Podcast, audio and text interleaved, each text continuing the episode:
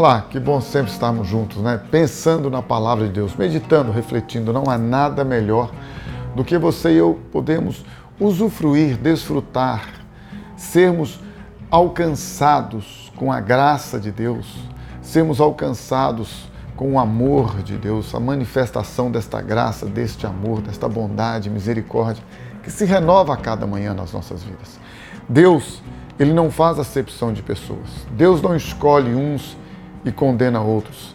Deus não deseja salvar uns e condenar outros. A Bíblia nos diz de forma muito clara: Deus enviou o seu Filho ao mundo para que todo o que nele crer não pereça, mas tenha vida eterna.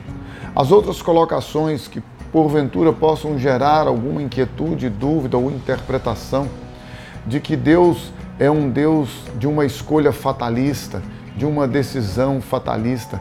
Isso não compete a nós, na perspectiva humana, nem o querer entender, porque nós não vamos entender.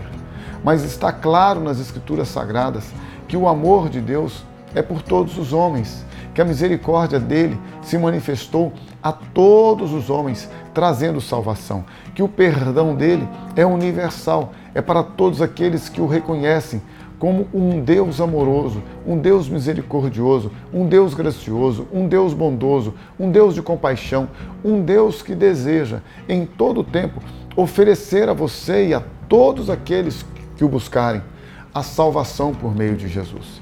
E esta salvação, como eu já tenho insistido aqui ao longo destes anos, não é algo que você e eu possamos alcançar, não é algo que você e eu possamos obter pelo nosso esforço, pelas nossas boas obras, pelos nossos méritos. Não.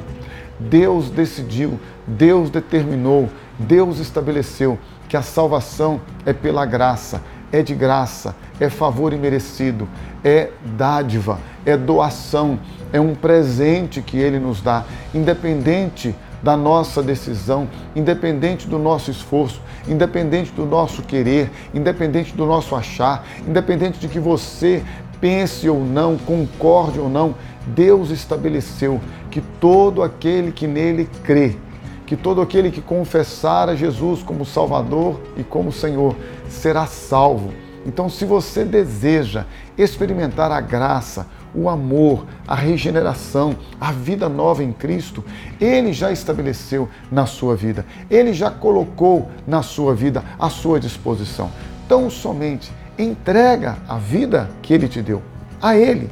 Confesse a Ele com a sua boca como sendo Ele, Jesus, o seu Salvador, o seu Senhor, e Deus te salvará e te dará vida e vida abundante.